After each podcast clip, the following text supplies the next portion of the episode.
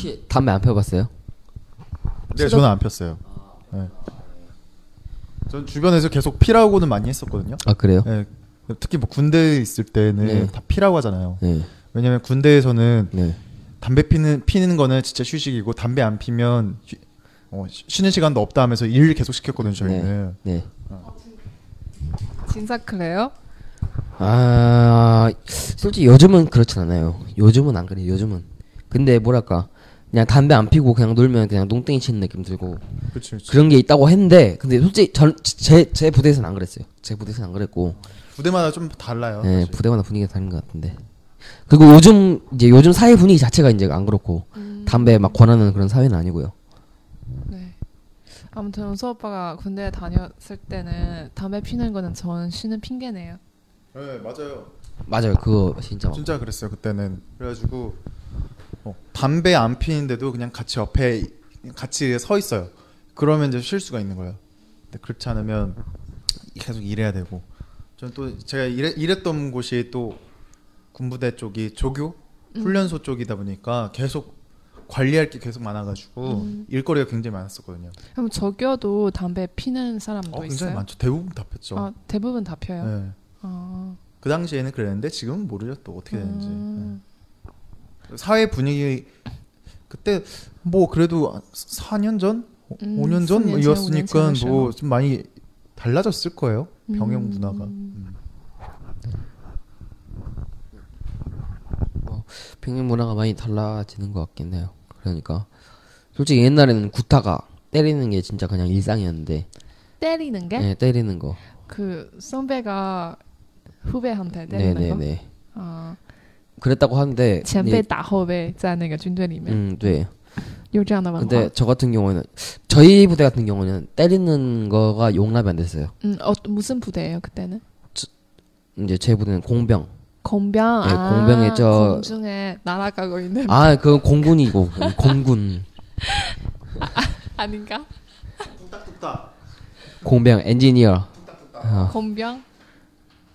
엔지니어. 네, 엔지니어. 工程师. 공병. 병은 병사의 병죠. 공兵. 공兵. 공, 어, 공兵. 공兵일하는 사람들. 어, 그 공병. 공兵. 오빠는 뭐, 뭐 어떤 부대였어요? 조교. 육군 훈련소 조교였죠. 네. 육육군训练所陆军训练所嗯的助教他是 뭐, 저 같은 경우는 공병이었는데 그래도 저희 부대 같은 경우는 뭐 때리는 거는 상상 못했어요. 아무리 이제 후임이 잘못했더라도 때리는 순간 선임이 잘못한 거야.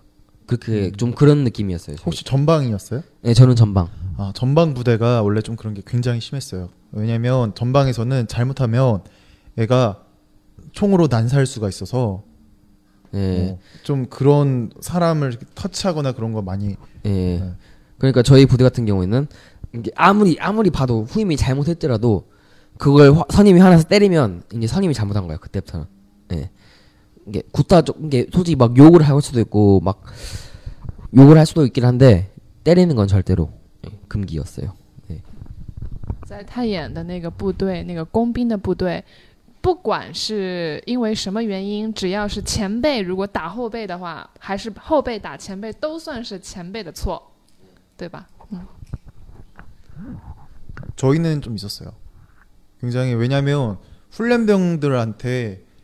훈련병들을 이제 관리하고 모범이 돼야 되는데 네. 모범이 되지 못하는 조교들이 굉장히 많았었거든요. 음, 그러니까 또 들어온 지 얼마 안 됐는데 훈련병에서 얼마 전에 훈련병이었다가 조교가 됐으면 잘 모르잖아요. 그렇죠. 그런 그러니까 그런데도 불구하고 모범이 된다 음. 하면서 못한다 해가지고 뭔가 뭐 구타라든가 아니면 욕설 뭐 이런 거는 당연하게 음, 어.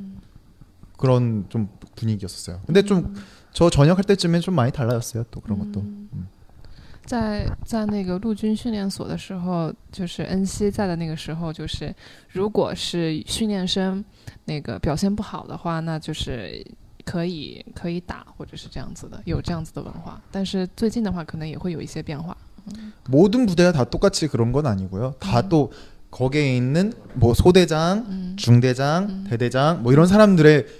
성격에 따라서 또뭐 완전 다 달라요. 병영 문화가 그렇기 때문에 다 뭐 저희가 이렇게 말을 해가지고 여긴 이렇다 저긴 저렇다 이런 거가 아니라 그쵸. 정말 사람 사는 곳이 다 똑같아가지고 사람에 따라서 너무 너무 케이스 달라요. by case. 음. 그러니까 이제 제, 저도 이제 때리는 순간 잘못이다 그래 말했는데 말 들어보면 저 이전에는 많이 때렸다고 그러더라고요. 예. 많이 때렸는데 이제 제가 이제 막 들어오고 나서 저도 저 같은 경우는 그냥 별로 안 좋아해가지고 그냥 많이 좀 없앴죠. 그리고 좀 많이 공병이라는 게 되게 뭐랄까 정신 안 차리면 사고 크게 나요 진짜. 어 맞아. 네.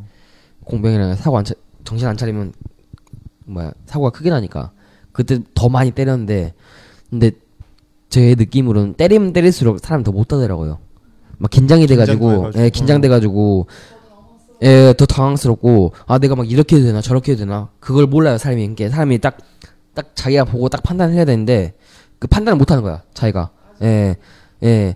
그러니까, 아, 이거 하면 나 맞을 것 같은데, 그런 판단이, 그런 생각이 먼저 들어버리니까, 오히려 더 막, 사람이 이상해지고, 예, 더 못하고, 그런 것 같더라고요, 저는.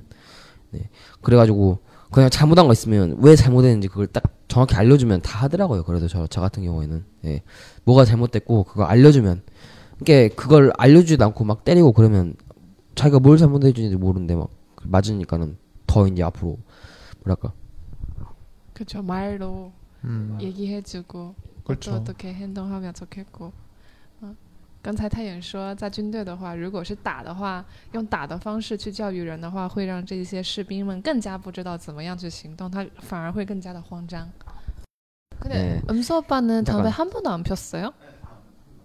담배 맛 몰라요? 담배 맛은 알죠. 그한 번도 안, 안 피다면 초등학교 때인가? 중학교 때 네. 담- 담배가 너무 궁금해가지고 어. 담배 가지고 실험을 해본 적 있어요. 아 저랑 똑같네요. 담배를 쪼개가지고 안에 있는 건 막 그냥 불 붙여 보기도 하고 그냥 한번 먹어보기도 하고 막 그냥 어려 어리니까 아무것도 모르니까 그 가- 앞, 앞에서 이렇게 막 냄새도 맡아보고 막 그래 그래 본 경험이 있는데 아이 근데 그건 담배 피는 게 아니죠. 아 그렇죠. 그건 담배 피는 게 아니에요. 담배 아니죠. 예. 저 같은 경우 그, 저도 근데 그 지난번에 말했잖아요. 저는 담배를 왜 폈냐 하면 그냥 궁금해서 왜 먹은지 이걸 궁금해서 펴봤는데 8년 폈어요. 그것 때문에 진짜. 한 순간에 그걸로 예. 왜아 이걸 왜 먹고 놀까 나 궁- 너무 궁금하잖아요, 진짜. 그래갖고 한번 펴봤는데 어느 순간부터 내가 편의점 가서 담배 사고 있어. 어. 그거를 8년을 지속해가지고 이렇게 막 담배를 피고 그랬는데 후회해요? 네? 후회해요? 후회. 담배 핀 거요? 음. 아 근데 저는 솔직히 이제 이제 이제 제가 이제 끊어서 그런지 몰라도 저는 후회는 안 해요. 왜냐면 아니까 이제 왜 못 끊는지. 즐, 즐, 즐거운 것 같은데 담배 피는 게 어, 좋아한 것 같은데 아 진짜 솔직히 근데 몸에 막 그 건강에 이상이 없다. 그런다면 저는 진짜 피고 싶어요. 진짜 좋거든요. 그게. 진짜 좋아요. 예. 예. 와 그 느낌은 설명 안 되죠. 펴보고 싶지 않나요? 근데 은수 오빠는 저는 한 번 시작하면 좀 뭔가 끝을 많이 보는 그런 음. 성격이라서 함부로 일단 시작하는 것도 많이 안 해요.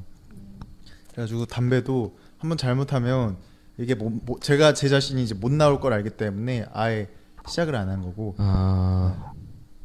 저, 뭐, 저 같은 경우도 끝을 보는 게, 저는, 저도, 저도 이제 성격이 끝을 보는 게 이제 성격이에요. 그래서 이제 근데 제 생각에는 이제 끊는 것도 끝, 끊는 게 끝을 보는 것 같아요. 딱 끊는 게. 멋있네. 예. 한번 끊어 보는 게, 그러면 다 알잖아요, 이제. 담배. 피는 게 어떻고, 남 담배 피면 기분이 어떻고, 남, 아, 끊을 때 어떻고, 이제 끊고 나서 어떻더라. 그걸 다 비교가, 돼- 제 몸으로 다 비교를 했잖아요. 그러니까, 저는 예 그래서 저는 이제 그 금연 프로그램 하는 사람 중에 담배 안 펴본 사람이 금연하라고 말을 하는 말은 안 믿어. 그게 좀 그냥 진심을 안 하다지. 예 진심으로 와닿지도 않고 그냥 네가 뭘 알아 그런 식으로 느낌이 와요. 예 담배를 펴보지도 않았는데 아 막 담배 끊으면 뭐가 좋고 막 그렇게 말하는 사람들은 저 저는 알거든요. 담배 피는 그 느낌을. 음. 그리고 나서 이제 지- 끊었으면 진짜 와 이 사람 독하고 아 이 사람 막 들을 가치가 있다 그렇게 생각을 하는데 예 담배 펴보지 입에도 안, 안 대본 사람이 막 금연은 어떻습니다. 막 그렇게 말하면 저는 신뢰감이 안 가요. 네 네 그 그만큼 진짜 담배가 중독성 엄청 심하고 진짜. 저도 말했듯이 진짜 왜 그럴까 궁금해서 펴본 게 8년을 폈어요 진짜. 네. 근데 다른 과 보다 네. 공대생들이 굉장히 담배를 많이 피는 것 같아요. 嗯，比起 보면 其他系的话， 네 工科的学生那个抽烟抽的更多。 모르겠어요. 뭐 문과생 친구들도 좀 꽤 있긴 한데 뭐- 문과에서 남자들이 거의 없으니까. 아니 많아요. 많은데 그 친구들도 담배 피는 친구들도 많아요. 음, 근데 제가 말하고 싶은 거는 양이에요. 음, 양. 담배 피는 양. 그러니까 공대생 친구들 같은 경우는 뭐 도서관이나 뭐 공부하는 게 굉장히 많아요. 음. 그래가지고 책 좀 보다가 막히 좀만 막히면 음, 에이씨 하면서 밖에 나가서 한 담배 대씩 피워요? 두 대씩 피고 다시 또 들어가서 또 하고 음. 이런 게 굉장히 많거든요.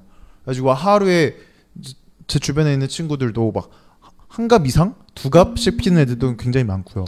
一般那个恩熙说，他周围的一些工科的一些一些朋友也是每天抽一盒或者甚至抽两盒这样子的一个频率。 물론 뭐 문과에서도 피긴 하겠지만 제 주변에서 그렇더라고요. 네. 그러니까 그 담배 피는 시간이 딱 그 실만큼 적당한 시간이에요. 뭔지 알겠어요? 딱 그 담배 피는 시간이 적당한 시간, 시기에 적당한 시간. 그러니까 아 뭐라 말해야 되지? 그러니까 너무 짧게 쉬면 안 되고 그, 그렇다고 너무 길게 쉬어도 그 뭐야 부, 리듬이 깨지잖아요.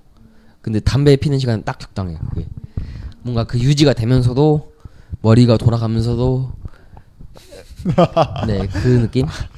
담배를 다시 피셔야겠네. 얘기하는 거 들어보니까. 아 근데 저는 진짜 담배 네. 전 2천원자고 예. 근데 지금은 끊었지만 건강이 너무 안 좋으니까 지금 끊었지만 저는 담배 예찬합니다. 전. 네. 刚才太演说，抽烟的话是有那个 rhythm 的，就是有那个律动的。如果长时间不抽的话，那也不行， 抽的太频繁也不行，得跟上他那个节奏。그래도잘끈거있습니다 사탕 더 드시겠어요? 아 이제 안 땡겨요. 음. 어 저는 술 마실 때 애들 담배를 굉장히 많이 피는데 다, 제 친구들이 같이 이제 술 마실 때 담배 끊던 친구들도 술을 어느 정도 이상 마, 마시게 보면 이게 계속 이게 끌리나 봐요. 땡기나 봐요.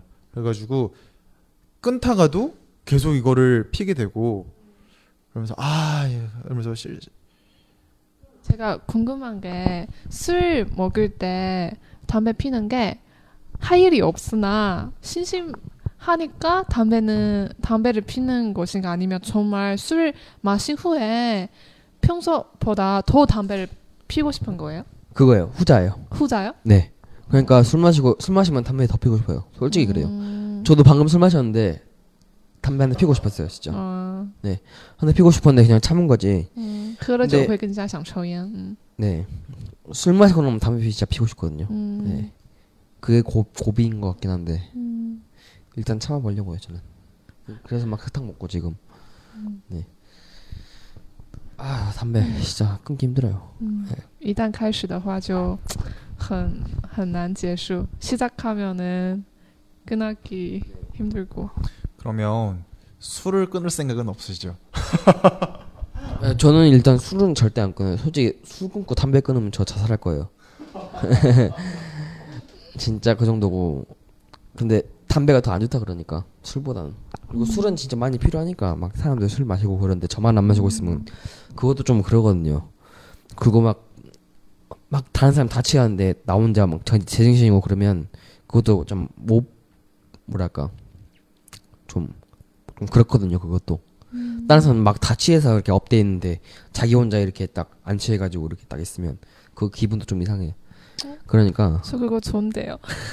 좋아요.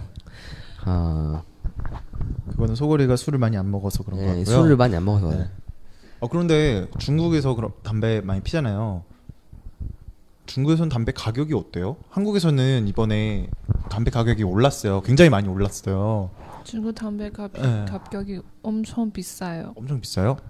만 원? 만 원? 음, 한 갑에? 한 갑에 만 원? 비싼 거는 2만 원? 한 갑이라는 거는 한 갑, 한 박스. 한 박스? 박스 아니라 네. 이렇게 아니라 그냥 한 한 갑, 한 갑. 어, 하나에 한국에서는 2,500원 그 정도잖아요. 아니 아니에요. 4,500원. 아 이렇게 올렸어요. 네, 원래는 그 정도였는데 올라 음. 오른 게 어, 4,500원. 어, 올랐어요. 네. 중국에서는 만 원? 아, 그 정도요. 진짜 비싸구나. 근데 2,500원짜리의 담배도 있는데 되게 안 좋은 담배죠. 음. 그러니까 솔직히 저도 인정해요. 솔직히 담배값 쌌어요 한국에선 2,500원이면 2,700원 그 정도에서 진짜 싼데 뭐 지금은 어느 정도 적당히 올라온 것 같긴 해요. 이게 솔직히 저도 이제 담배 많이 피워본 사람으로서 담배값이 너무 싸다는 생각은 좀 해왔어요 많이. 2,700원이면 좀 싸다. 한 4천 얼마. 그 그래서. 중국에서는 남자들이 담배 피는 남자들이 주변의 여자들이 다 그래요. 네가 담배값이 안 쓰면 과일로 사면 우리가 얼마나 과일을 많이 먹겠냐. 근데 그건 또안 이런 그래요. 이야기 많이 그건 또 안 그래요. 하더라고요. 저는요 이제 담배 끊어서 돈이 좀 많이 모일 줄 알았는데 똑같아요. 똑같아요? 네, 담배 안 사는 돈으로 다른 거 먹으니까. 음, 네. 그러네요. 네. 이제 뭐 그 다른 것도 이제 참아라 그러면 그건 뭐 자살해야지 뭐 어떻게? 그거는 못 참아요. 음. 네, 사람으로서. 저는 옛날에 아빠한테 한국 담배를 사서 네. 드려본 적이 있는데 아빠가 피다가 속으라 너 이거 나중에 사주지 말라고 너무 맛이 없다고 아 한국 담배. 너무 연네요. 아 근데 한국인으로서 중국 담배 너무 세. 너무 세요. 네, 중국 담배는. 제가 제일 좋아하는 게 팔리아멘트 아쿠아 5인데 그게 타르가 5 5mg per 리터인가 5mg 그 정도인데 중국 담배 같은 경우는 거의 20 막 이러니까 아, 너무- 20이요? 예 달라요. 그냥 완전 뭐- 머리가 그냥 깨질 거 아니에요? 그- 그런 거 한번 하면? 목이 일단 아프고 그다음 띵 하고 나고 근데 확실히 달라요. 중국 담배랑 한국 담배랑 음. 한국이 훨씬 약해. 어, 그래갖고 한국 사람한테는 중국 담배 너무 센 거죠. 嗯，韩国的烟特别的淡，然后中国的烟特别的强烈。 그래서 중국 사람한테 한국 담배는 진짜 그냥 취, 취미예요. 널, 널, 널는 그냥 좋은 냄새? 아. 담배는 아니에요. 아빠 그랬어요. 嗯，对于中国人来说，韩国的烟就是特别淡。啊、之前给爸爸买过韩国的烟，然后他说：“哎呀，你下次可别再买了，什么味道都没有，就是特别特别淡。”中国的烟的话呢，对于韩国人来说就是特别有毒性的那种，特别猛。